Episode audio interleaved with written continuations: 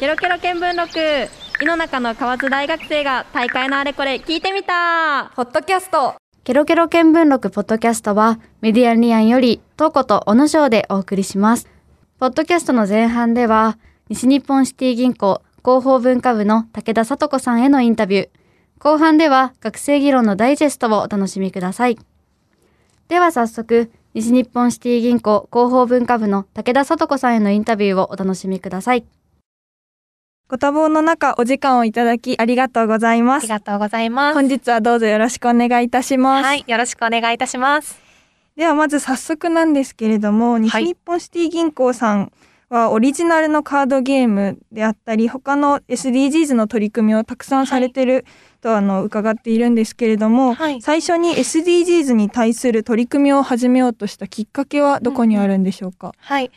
あの、当行はもともと銀行業務を通じて、地域の企業だったり、産業の発展、あとは地域の活性化に取り組んできました。で、その一方で、音楽祭を開催していたりですとか、の地元の文化や歴史を紹介する冊子を発行したり、様々な地域貢献活動を行ってきたという歴史があるんですね。はい。で私今広報文化部っていうところに所属してるんですけれども広報文化部は今お話ししたような音楽だったり歴史文化にまつわる地域貢献活動を企画したり運営したりする部署でもあります。その中で最近は SDGs の視点を取り入れながらいろんな取り組みを新たな取り組みなんかも始めたりしてるんですけれども、いその一つが、えっと、今ご紹介にあったオリジナルのカードゲームでこれは子どもたちの SDGs を啓発するためにオリジナルで開発したものなんですね。でこのカードゲームの開発をに着手したきっかけが、はい、今私が担当している業務の一つである子ども向けの金融リテラシー教育なんですね。はい。あの具体的には冒頭にもご紹介いただいたお金の学校というイベントを開催してましてお金の学校では子どもたちにお金の価値だったり役割、あとは銀行のお仕事についてこうクイズなんかを交えて楽しみながら学んでもらってるんですね。はい。でこのお金の学校は広報文化部が主催するイベントとしてもうそうですね17年ぐらいあ、そんなに長くも。そうなんです続いているんですけれどもそのお金の学校の中で、まあ、イベントなので子どもたちに参加してもらうんですけれども、はい。まあ、いろいろと子どもたちと触れ合う中で SDGs について興味があるとかうん。関心があるっていうことに気づいたんですね。あ子供たちがっていうことですそうなんです。やっぱへりー小学校でも学んでいるのかこうテレビで見たりしてるのかわかんないんですけれども子どもたちがまあ興味関心が高いってことに気づいたので子どもたちにまあ分かりやすく SDGs について知ってもらったりこう考えてもらえるようになんかこうつく仕組みを作りたいなと思って誕生したのがこのオリジナルのカードゲームだったんですね。あの銀行のキャラクターワンクを使っていい。はい、おちょっとお金っぽく本当ですね、はいお札の感じもします。形のようなカードをしていてその反対側にはいろんな人とか場所に関する言葉が書かれてるんですけれどもはい。こういったカードを使って子どもたちにこうワクワクするような街のアイディアを考えてもらう、でそれを通して SDGs について考えてもらうっていうようなカードゲームを考えました。なのでまあ何でしょういつからというよりももともとしていた取り組みの延長といいますか、まあ、資するといいますか、うんうん取り組みを、はい、しております。か私は結構銀行っていうとやっぱり大人の方だったり、私たうん。ち大学生がターゲットなのかなと思うんですけれども、子供に注目した理由ってあるんですか？そうですね。もう子ども向けのイベントをもうずっとしていてなかなかまあ小学校でお金のこととか銀行のことを知ってもらうことがなかったりするので、まあ、知ってもらいたいっていうところから最初は始まっていってはい。でイベントを開催してましたね。あ、そうなんです。はい、このカードとかでこううん SDGs の普及をされるっていうのはすごくなんか私も自分が小学生だったらやりたかったなと思うんですけれども、わざわざこう銀行としてやる価値っていうメリットっていうのはどこにあるんでしょうか？まあえっと、銀行を身近に感じてもらえるイベントを通して感じてもらえるきっかけになるかなと思っていて、うん。あとはそうですね。このイベント結構まあ特殊と言いますか、えっとカードゲームグループに分かれてカードゲームをしていくんですけれども、はい。まあ、その中で初めて会ったお友達同士がうん。いろいろとそのカードを使ってこんなアイディアはどうかっていうのをお互いに発表し合ったりするんですね。はい。でその発表グループの中で考えたアイディアはその後イベントに参加している全員の前で発表してもらったりするんですよ。はいそういった発表の場も設けているのでこうなかなか普段の学校では、まあ、私が子どもの頃の話にはなるんですけれども、しないようなこう友達とディスカッションするとか、はい。みんなの前で発表するっていうような機会の提供にもつながるとまあ子どもたちの知的貢献活動にもつながるかなと思っていて、はい。取り組んでます。なるほど。なんかその実際にこう子供たちがこういうカードで遊んで、はい、お金の学校に通ってっていはい。うイベントに参加してっていうことを通して、なんかこういうとこが変わってたなとか、うん参加前後での変化っていう部分は何かありますか、そうですね。このカードゲーム、えっと、2019年なのでちょうどコロナ前なんですけれども、はい。に開発して一番最初にあの天神のアクロス福岡でイベントを開催したんですね。はい。その時に100人ぐらいの子どもたちがに集まってもらってあのアイデアを出してもらったんですけれどももう実際にこのアイデアがあったら面白いよなっていうよううん。なアイデアも子どもたちからたくさん出てきたんですね。はい。でそこでやっぱり感じたのがあの子どもたちの柔軟な発想はい。あこんなアイデアが出てくるんだっていうのを、まあ、知ることもできましたし改めて SDGs に関心が高いんだなっていうことにも気づいたんですね。はいでそのイベントではあの九州大学の学生さんにもお手伝いいただいて自分たちが大学で学んでいることとか実践していることを子どもたちに、まあ、分かりやすく伝えるっていうことも手伝ったりしてもらっていて子どもたちとの、まあ、触れ合いを通じてすごく有意義な時間を過ごしていただいたんじゃないかなっていうふうに思っていてうんこれからも何でしょう社会に出る上で貴重な体験をしてもらったと思っているんですね。はいでまたあのこのカードゲームを使って実は2019年に SDGs デザインインターナショナルアワードっていうのが開催されていたのでこのカードゲームでそのアワードに協賛して、うん。子どもたちと同じようにカードゲームを使ってあの世界中の学生さんにもアイデアを募りました。なるほどでそこであの、まあ、テーマを設けたんですけれどもそれがキャッシュレスの時代における銀行店舗の新しいデザインを考えてもらおうと思ってアイデアを募りましてそこで見事西日本シティ銀行賞に選ばれたのがあの今回後のパートでも出てくる木村さんなんですね。はい。でこういったそのさまざまな取り組みを通して、まあ、SDGs に興味を持ってらっしゃるっていう方と、まあ、知り合うこともできましたし、いろんな考え方をあのに気づかされることがあったなっていうふうには思ってます。その実際に事業になったものってあるんですか？すでに。えっと、事業になったものっていうのは明確にはないんですけれどもはい。今そのもともと子ども向けにこのカードゲーム作っていたんですがもしかしたらこう企業向け企業さんもいろんなこう社会課題とか解決したいなと思ってらっしゃるところがあるんじゃないかなっていうようなはい考えになって、企業向けのカードゲームもはすあの開発したんですね。でその中では実際にその企業さんがこんななんでしょう商品があったらいいなとか、うん。サービスがあったらいいなっていうのを、まあ、自社の事業として考えてもらうっていうことをしているのではい。もしかしたら、まあ、今後そのカードゲームを使って自社のアイデアを考えていただく中で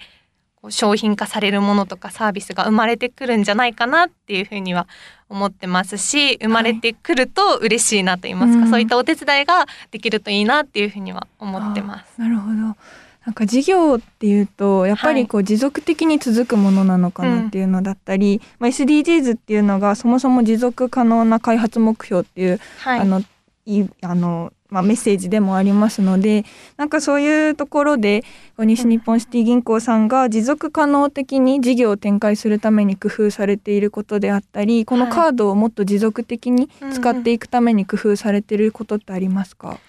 そうですね。私たち地域金融機関の役割はお取引先企業などさまざ、まなお客様それぞれのお客様に親身になって寄り添っていろんなお悩みを解決するお手伝いサポートをしていくことだと思っていて、はいこの SDGs っていうのがその共通の物差しになると思ってるんですね。共通の物差し。はい、なのでその共通の物差しで多くの企業とか自治体などと同じ価値基準で共同していくことができると思っていて、はい。地域のステークホルダーの方々で共有する社会課題の取り組みで共同しやすくなるんじゃないかなっていうふうに思っているんですね。はい。でまあ九州福岡にはさまざまな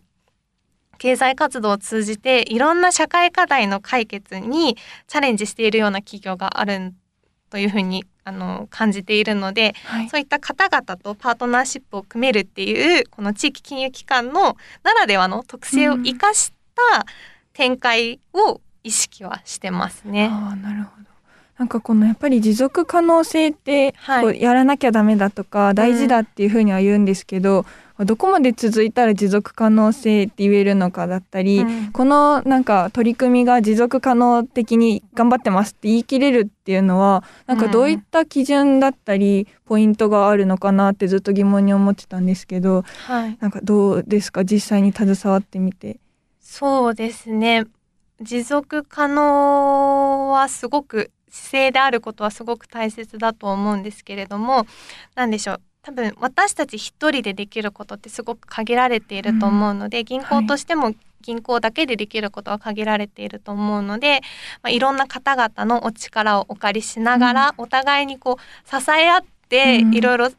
サポートし合うことではい。できることってあると思っているので、はい。そういったお互いに助け合いながらはい。持続可能性を目指すことなのかなっていうふうには感じています。なんかその今のお話ずっと聞いてきて西日はい本シティ銀行さんってそういうつながりの中心にいるのかなっていう印象を受けたんですけれども、なんか今後こういったカードのあのカードだったりお金の学校などの SDGs への取り組みを通してどういった目標を達成したいなと思っていますか？そうですね、まあ、カードゲームは今年の4月に立ち上げた新たな事業の一つなんですけれども、い、ろんなお取引先企業さんだったりが、まあ、これから新たな商品とかサービスを考えて、まあ、自社の事業としてできるようなアイデアを考えていくっていうものなんですけれども、まあ、そこのお手伝いをすることで地域が元気になるようなお手伝いをしていきたいなっていうふうには思っていますし、お金の学校であれば子ども向けの金融リテラシー教育になるんですけれども、子どもたちにお金の大切さとかうん。っていうところはこれからキャッシュレスになっても変わらないと思うんですよね。はいそういったその根本のところをお伝えして大切さにこう気づいて子どもたちの心に残るようなお手伝いができればいいなっていうふうには思っています。今後こういう取り組みをしたいとか、うんうんこういうところを誰かと一緒にしてみたいっていうのはありますか？そうですね。えっとお金の学校一番最初は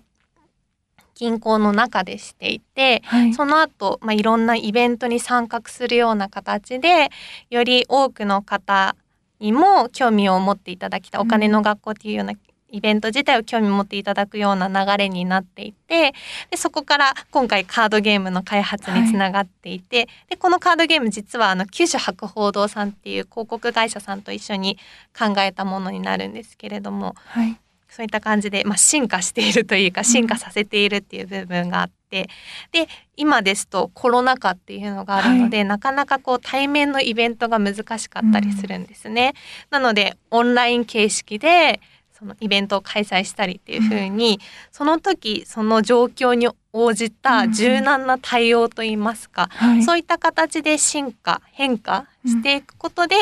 まあ、持続できるようなうん。取り組み方というか向き合い方ができるといいのかなっていうふうには思ってます。私の疑問なんですけど、その実際にこのカード使われてるのってどれぐらいの年齢の方なんですか？子供って言っても結構いるかなと思うんですけど。はい、えっと子供向けのカードゲームの対象は小学4年生から小学6年生はい。にしています。いろんなそうですね。まああの自分の意見を言ってもらうとか、うん。みんなの前で発表してもらうっていうことをしているのでそのぐらいの年齢を設定していてあまりこう年齢差があるとグループの中でもなかなかうん。意見が言える子とかが出てくると思うので4から6年生にしてます。なるほど。それってもうすでにどれぐらいの方が使われてきましたか？えっとカードゲーム自体は銀行のイベントとして行った時に使っているので実際にはえっとリアルでは2回です。あそうなんですねそうなんです。え2回ですね。その後コロナになってうんイベントが開催できなかったので、はいそのカードっていう実物ではなく画面上ではいこの3枚のカードを組み合わせてなんかアイデア考えてくださいっていうような自分たちがワクワクするような、こんなのがあったら嬉しいなとかこんな街になったらいいなっていうようなことを考えてねってもうありえないっていうようなアイデアでも全然いいから、うん。もう純粋にワクワクするようなものを考えてねっていうふうに言ってあそうなんです。はいしてます。なんかこの今のカードを見ても、こう左上に SDGs のロゴが入ったりしてるんですけどこれって小学生どれぐらいすでに知っているんですか、こう知ってます。カード見たことあるとかっていうふうに聞くと、うん。あるっていう手を挙げる子がすごく多いなと思っていて小学校の中でも触れる機会が多いのかなとは思ってます。イベントの中ではあのマークの説明簡単な説明とかはしていくので、はい、SDGs に知らなくても SDGs につながるようなうん。なんでしょう知識をつけてもらうといいますか学びの間は提供できてるのかなっていうふうには思ってます。SDGs が根底にあるけどあまりそこを出していかないんですか？そうですね。こうなんでしょう SDGs の一番は何でとかうん。これのためにはこんな取り組みがいりますよとかっていう説明ではなく考え方のところを知ってもらうと言いますか。それに付随して SDGs がもう考えられたらいいよねっていう。そうですね。あそうなんですね。なんかもうガチガチに SDGs を考えなきゃダメなはい。イベントなのかなと思ってて、あ なるほど。じゃあなんかやっぱりすなんかこういうことしたいなっていううん。アイデアベースはい。にはなるんですかね。そうですね。こう子供たちのこんなのがあったらいいなとかこんな街になってほしいなっていうのはきっと今ないからこそうん。思っていることだと思うので、まあ、そこが SDGs の考え方につながるのかなっていうふうには思っていて SDGs って正解はないのかなっていうふうに思ってるのではい。子どもたちの自由な発想で子どもたちなりの考え方を聞いている。そして、まあ、そこで自分の住む町とか社会とかと向き合うきっかけになってるのかなっていうふうにはうん思います。なるほど。いやすごい素敵な事業というか イベントでいいなと思うんですけどちょっと少し硬い話になるんですけど、はい。あのインタビュー記事を拝見させていただいてインタビュー記事はい。バックキャストっていう考え方がはい SDGs にはすごく大事だっていうふうに書かれていたんですけど、なんかそこのバックキャストっていう中に制約っていうのを考えることもまた大事だっていうふうになってたかと思うんですけれども、なんかこの今のイベントカードを使ったイベントっていうのは、そういう制約なしにもうすぐにこういうことしたいなって思うことを一気にこうアイデアベースで出していくと思うんですけど、このバックキャストっていう考え方こう将来をこういう将来になりたいな、うん。で今はここだからこのギャップを埋めなきゃダメだっていう考え方は、このカードを通してどうやって発展させていけばいいいいんですか？そうですね。あの実際にカードゲームしてみどんなのか 紹介した方がいいのかなと思うんですけどこう、はい。街に街場所に関する言葉が書かれている。これは駅前のビルだったり、はい。商店街だったりあるんですけどそれと、まあ、人に関する言葉これは県外から移住してきた、あはい。引っ越してきた県外から引っ越してきた移住者っていう言葉だったりあとは一人乗りのモビ電動モビリティっていうような、はい。人とか物に関するあの言葉が書かれたのと大きく2種類あるんですね。はい。裏も色で分けてるんオですけれども。でえっと子供たちにはえっと、カードを配るんですよ事前にはい。1人5枚カードを配るんですね。うんで配るカードはこの人とか物について書かれたカードを配るんですけれどもはい。それ以外に場所はもう皆さん固定ですとはい。いうふうに一つ置きます。で配られてない残りのカードの中から1枚選んでまた出すんですね。はい例えばこんな感じですね。今場所は商店街を選びました。はい。で、えっと、共通の人とか物のカードは博多織を選びました。はい。で、それ以外に5枚配られるんですね。うんで、この配られた5枚のカードの中から自分のカード、好きなカード1枚を選んで、こんな街があったらいいなとか、こんな風なものがあったらいいなっていう風に考えてもらうようにしていて、はい。こんなのがあったらいいなっていうのは子どもたちの自由な発想にはなるんですけれども、うんここの2枚のカードは縛られているプラス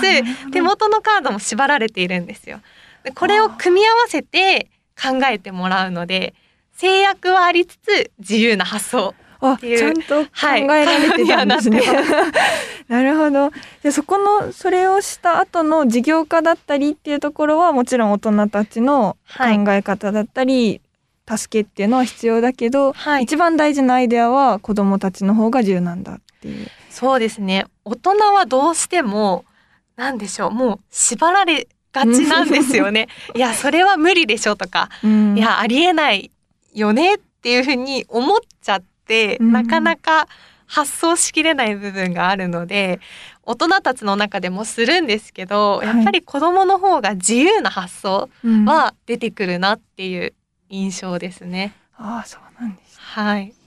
えなんか具体的になんかこのアイデアは良かった？子供たちから出たいいアイデアとかありますか？それがですねあるんですよ。実際にこのマチワングランプリで出たアイディア、マチ、はいあのこのカードを使ったイベントで出てきたアイディアなんですけれども、場所カードが駅前のビル、駅前のビル。はい。で人物カードの固定が AI、はい。AI。はい。はい。でその子供が持っていたカードの中から1枚選んだカードが地元の食材で美味しい料理を作るコックさん。はい。なんですね。で、はいそこで出たアイディアが朝目覚めたら AI が体調をスキャンしてそのデータを駅前のビルにあるレストランに送ります。はい。で、地元の食材で美味しい料理を作るコックさんはい。がその情報に合わせて元気が出る朝食を作ってくれるサービスがある街わっていうアイデアを考えたんですね。もう欲しいなっていう。すごい欲しいですねもう大人たちが大興奮しちゃうようなアイデアを考えてくれたので、ぱり柔軟だなっていうふうには思いましたね。ねうんなんか私も大学生になってしまって、でもそんな柔軟な発想よりもこれはちょっと無理だなっていう方が先に来ちゃうので、なんかそうやって結構夢ある話便利だなっていうところをベースにした考え方ってすごいいいなって思いますね。そうですね。もう子供の発想には本当に驚かされますね。そうですよね。はいなんかこれこの取り組みをこう銀行側としてし、やっててなんかこれはやったみたいな良かったなっていうようなうんことってありますか、やった。なんかこれは私たちだからこそできたことだとかこのカードのイベントだからこそ得られたことみたいなありますか、そうですね。答えになってるかわからないんですけれどもこのカードゲームって、まあ、いろんな役割の人がいたりとか場所の人がいたりとかそれをこう掛け合わせていろんなアイデアを考えていくってことだと思うんですけどそれはすごく何でしょう銀行の取り組みに似てるなと思っていて銀行も、まあ、いろんな方のお悩みを解決できるようにお手伝いしたりですとか、はい。いろんな方々とつながれるっていうところがあるのでそこは、はい、すごく銀行の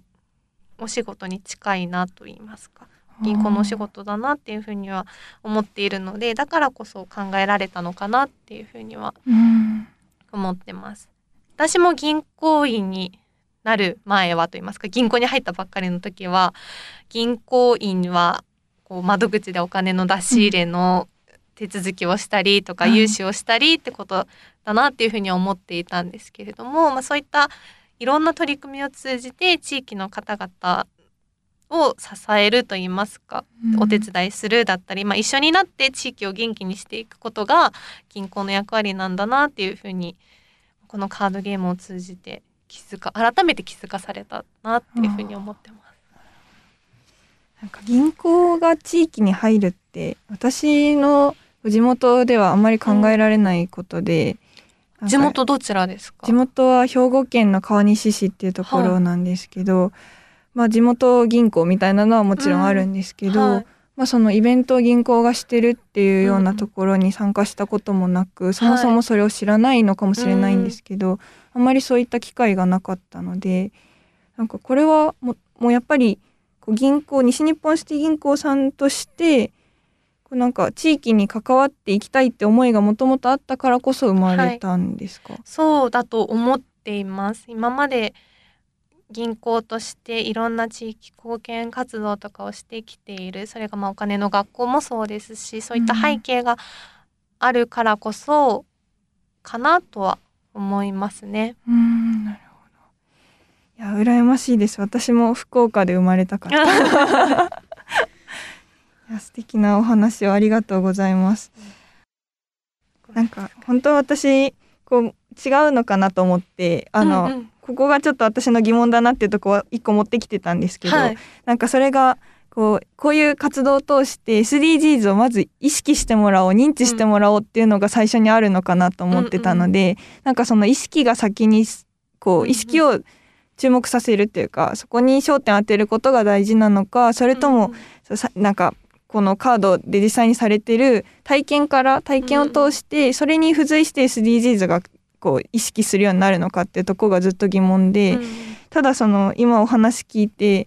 あなやっぱり体験からこうやって入っていく学びにつながっていくんだなっていうのを知れたのが、私はこのインタビュー通しての一番の学びで、なんかやっぱりその辺も私のこう知識だったり、こう考え方っていうのが大人になっていくにつれて狭まってきた証拠なのかなとか思うと、なんかこういうカードって今も大学生でもきっと必要としてるのでやっていきたいなって思いはい。ます。ぜひチャチャレンジしてみてください。はい。ケロケロ見聞録。井の中の河津大学生が大会のあれこれ聞いてみた。ポッドキャストでは学生ゲストの木村沙耶さんも加わった学生議論のダイジェストをお楽しみください。ケロケロ見聞録。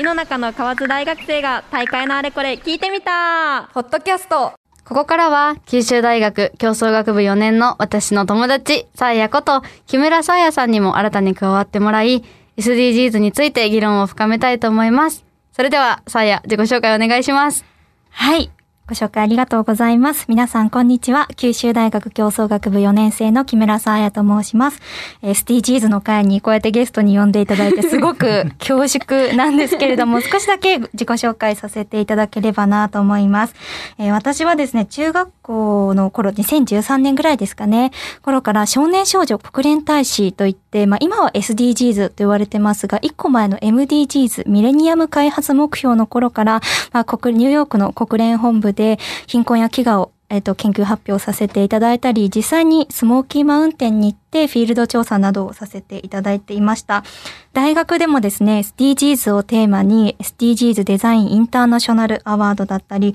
SDGs をテーマにした英単語帳も競争学部の学生みんなで作ったりして、まあ、研究の、卒業研究のテーマもですね、SDGs をもっともっと市民の方に知っていただくには、やっぱり行政だったり、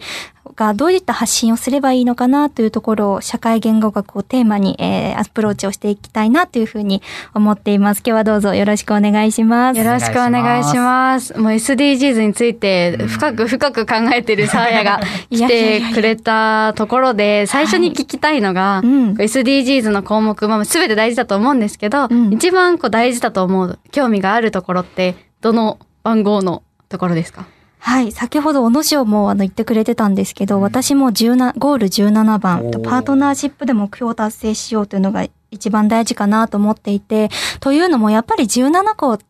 ある目標の中ってすごく環境の問題だったり、ジェンダーの問題だったり、幅広いテーマがある中で、それが複雑に絡み合ってるのを一つキュッとまとめるのがやっぱり17番の役目じゃないかなというところで、まあそういったつなぎ合わせるっていうところで、まあ17番一番大事じゃないかなと思います。確かに。インタビューの中でも武田さんが、自分たち一人でできることは限られているから、いろいろな方々の力をお借りしながらお互いに支え合う。それでできることになるってたくさんあるんじゃないかっておっしゃってて、やっぱりパートナーシップっていうのは全ての根幹にあるものなのかもしれないね。うーん、そうですよね。まあなんか最近で言ったら、まあなんかそのみんなで取り組んでるって言ったら、うん、ビニール袋ですかね、が、うん最近だとそういう政策としてあるのかなっていうのは思うんですけど、うんうんうんどう思いますか？このなんていうかな、政策について。そうですね。やっぱりビニール袋が有料化してからもう約2年ぐらい経つと思うんですけど。あそんな経つのかうんうん。結構日常変わりましたよね。うんコンビニ行くのにもしっかり袋を持ったかなって確認するぐらいに結構意識づけにはなったと思うんですけど、やっぱりその一方で本当にプラスチックから紙に全て変えることが正しいのかどうかっていうのうんはすごくあの考えないといけないところもあるのじゃないかなと私個人的には思っていて、あの実際にですね、イギリスのそのシンクタンクの研究がですね、グリーンアライアンスっていうところが出してるんですけど、紙袋にした場合って、プラスチックの袋よりもあの炭素の排出量が多くなったり、まあ、少しデメリットもあるところもあるんじゃないかっていうところをすごく継承をしていて、まあ、実際に私たちの生活の中でも紙に変わっているけれども、ちょっと補強するためにプラスチックでコーティングされてるっていう商品だ、よく見かけると思うんですよね。だから結局どっちも使ってたら送料減らないんじゃない？っていうところとか、うんうん改めて日常の周りを見てみると、本当にそれが正しいのかなっていうのはもう一度考えてみるうんと面白いのかもしれないですね。その先の、じゃあどうやって環境が良くなってるのかっていうところまではいけてないっていうところだよですね。ね。うんうんうん確かにやっぱりい一回社会がそういう雰囲気になると、それが本当に正しいって思い込んでしまったりもするし、する。それに見合うような結果をばっかりを見てしまう。ネットの情報の中でも、あ、やっぱりこれって、あ、やっぱりプラスチック悪いんじゃんっていうのばっかりを目にするから、あ、うん。やっぱプラスチックって悪いんだっていう気持ちになってしまったりっていうので、これ実際にあの、社会心理学の用語で、あの、確証バイアスというものがあって、ありまそうそう、あらかじめその持っている信念だったり価値観に合うような情報ばっかりを取ってしまう。っていうのが、やっぱり人間の心理としてあるから、うん。確かに。やっぱりそれをいかに騙されずに根本のところを見れるかっていうところまでいけると、本当の持続可能性って分かってくるんじゃないのかなと、はい、うん。思い。ます。こう目にした結果のみを鵜呑みにするんじゃなくて考えるっていうところで、考えてもらうにはじゃあどうすればいいのかなってさっきみたいに制作にしただけじゃ考えてもらえないよねって話もあったけど、うんうん。実際こうどうやったらいいと思うそうですね。私は結構 SDGs だったりとか、まあ、地球環境を守るってもちろん大事なことだとは思うんですけど、それを一人一人日々の生活の中でやっていこうっていうのは、やっぱり難しいところがあるよね。うん。みんな人それぞれ一日一日の生活があって、だけど地球のことを守らないとっていう壮大なことってなると、少しあのね、ちょっと気遅れしちゃう部分もあると思うんですけど、私はそれが自己愛と他者愛の循環っていうもので解決できるんじゃないかなと思っていて、うん例えばやっぱり自分の生活がしっかりできているからこそ相手の生活だったり社会の問題に目を向けるっていうことができるようになって。くると思うんですよね。なのでそういった面では自分が社会の中の一員で社会のコミュニティの中で必要とされている存在なんだっていう自己愛をまず受けて認めてそれを他者へ循環するというか、うん。でそうして他者へ目を向けるからこそもっと他の人があ自分も必要とされてる人間なんだなっていうのを感じてまた他の人に他の社会に還元ができるっていうのでこういった点はすごく今の現代社会ねすごく難しいと思うんですけど、うん。そういったところをちょっと意識してみるといいのかなっていうふうに思います。実際に今社会の中ではそういった SDGs だったりとかその社会の概念としてやっていこうみんなで取り組んでいこうねっていうようにするために ESG 投資っていうのが実際にあって、まだまだちょっと日本ではあの定着はしていないんですけど ESG 投資ってそういった SDGs だったりとか、まあ、社会に対して企業があの持続可能なうん。社会にできるように活動をするというところを、あの、やっている人たちに投資家が、そういった企業に投資家は投資をする。というところで、まあ、約世界の投資の30%は、もう今 SESG 投資に変わっているそうなんだ。と言われていて、なので結構海外ではそういったまあ環境に配慮するだったり SDGs に目を向けている企業がすごく大切にされている、うん。大切にされていくような流れになっているのでまたそういった人たちがまあし広告を打ったりっていうところで一人一人の生活に SDGs の概念が広がったりしていっているというところですかね。うんなんか逆になんか、この SDGs みたいなものを守ってないところになんか規制しようとか、そういう人たちを罰しようみたいなのはよく聞いたことあったんですけど、確かにそっちの方面でいくと、まあ自己愛だったり他者愛だったりを満たすのに、すごい有効なのかなっていうのを今聞いてて思いましたね。うんうん。こうそうやって、こう、企業であったり、各個人が、こういうふうに、こう、行動していこうかなって、こう、考えるときの基盤、ベースになるのがうん SDGs なのかなって思うので、そういう点ではやっぱり SDGs あってよかったなって私はうん思う。うん。SDGs ができることとできないことって絶対あるなと思って、SDGs のベースにこうそこから行動するのは私たちだから、うんうん SDGs ができることできないことをちゃんと見極めて、うん。じゃあ私たちはどうすればいいのかっていうのを考えることが大事なのかなって思います。そうですね。確かに今 SDGs が普及して多様性とかもよく言われてますけど、ねそのあの、ジェンダー的な問題という多様性ではなくて、いろんな考え方を柔軟にやっていくっていう多様性でも、やっぱり今認めないっていう人の意見に対して、なんで認めないのっていうような、確かに。認めるっていうことが正しいっていうような感じになってしまっているけど、本当の持続可能性、多様性にしていくっていうことは、そういった認めないって言った、ちょっと、まあ不安があったり懸念を持っている人たちの意見にも耳を傾けて、お互い認め合っていくっていうのが、やっぱり SDGs をね、これから推進していく中では、すごく必要な視点じゃないかなっていうふうに思いました。最後に、本当の持続可能性ってどうやったら達成できるというか、どういうものなんだろうなっていうのを、っていうのを、まずじゃあ、東子さんにお伺いしたいんですけど。お、どうです結構やっかぱ難しいなって思うテーマなんですけど、私は、まあもともと人っていうのにすごく興味があって、うん。社会を動かしてるのは人だなって思っているので、こう、規模の大小はあれ国規模でも私たちのような学生団体みたいな規模であっても、それぞれが団体が考えて社会を良くしていこうってしている理念をどう人に引き継いでいくかっていうのがすごく大事なのかなって思って、まあん。次世代に引き継いでいって思いを伝えていってでそれぞれが社会を良くしていってっていう循環ができれば本当に持続可能性のある社会ができるかなって思います。うん、そうですよね。確かに。まあなんか、やっぱり次世代に引き継がないと持続可能にはならないなっていうのは、本当にその通りだなって自分も思ってて。うんでも自分はやっぱりその、引き継ぐことが必要だな、引き継がないといけないなっていう意識がある時点で持続可能性のある社会ではまだないのかなって思ってて。うんそういうことをしなくても、意識せずにやっぱり引き継がれていっている状態っていうのが、まあ最終的に目指すべき目標なのかなっていう確かに。のを自分は思いますね。確かに、この、やっぱり SDGs 本当に持続可能にしていくっていうのは、本当に難しいところっていうのは、まあ、あら改めて今回お話ししていて感じましたし、うん。でも、